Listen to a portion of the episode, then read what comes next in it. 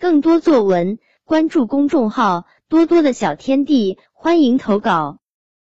护蛋小天才。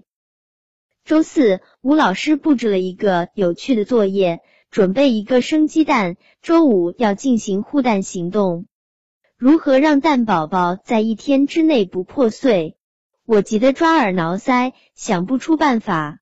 妈妈看到了装喜糖的红色盒子，灵机一动，这就是蛋宝宝的家了。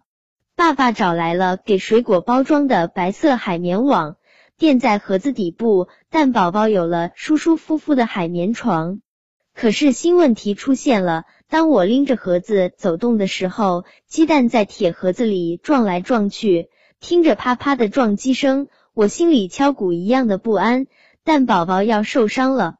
奶奶说：“我缝个加棉的布袋子吧，把蛋装进去。”一句话提醒了我，我也找出几个白色海绵网，一层层套在蛋宝宝的身上，再用两个皮筋把鸡蛋五花大绑了。这下总没事了吧？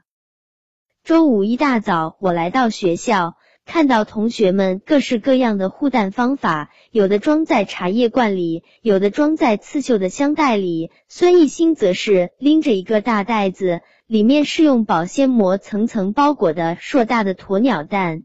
不一会儿，一个坏消息传来了：龚瑞芝放在课桌上没有任何保护措施的生鸡蛋，被同学的一个本子砸飞了，蛋液四溅，溅到了同桌黄一诺的凳子上。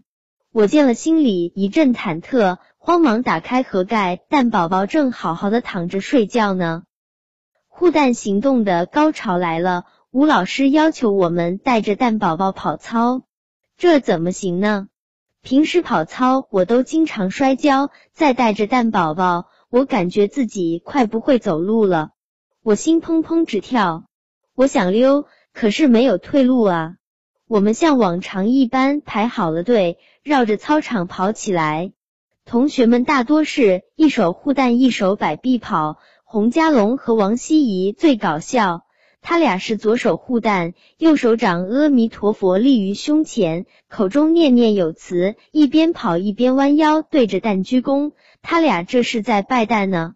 我拎着铁盒子，刚跑一会儿，盒子就歪了。我赶紧扶扶正，继续跑，隐隐约约能听到蛋在盒子里滚动的声音。好漫长的三圈啊！我累得大汗淋漓，真想直接躺在操场上。跑操终于结束了，我偷偷掀开盒子的一角，耶，蛋宝宝完好无损。只是他被这么五花大绑着，又经历了一番滚蛋运动，滋味一定不好受吧。一天的护蛋历程真是太刺激了，可面对困难不退缩，护蛋成功的喜悦就像吃了棒棒糖一样的甜蜜。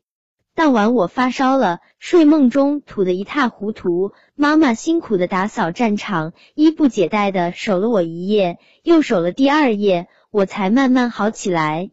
妈妈这也是在护蛋呢，我们都是护蛋小天才。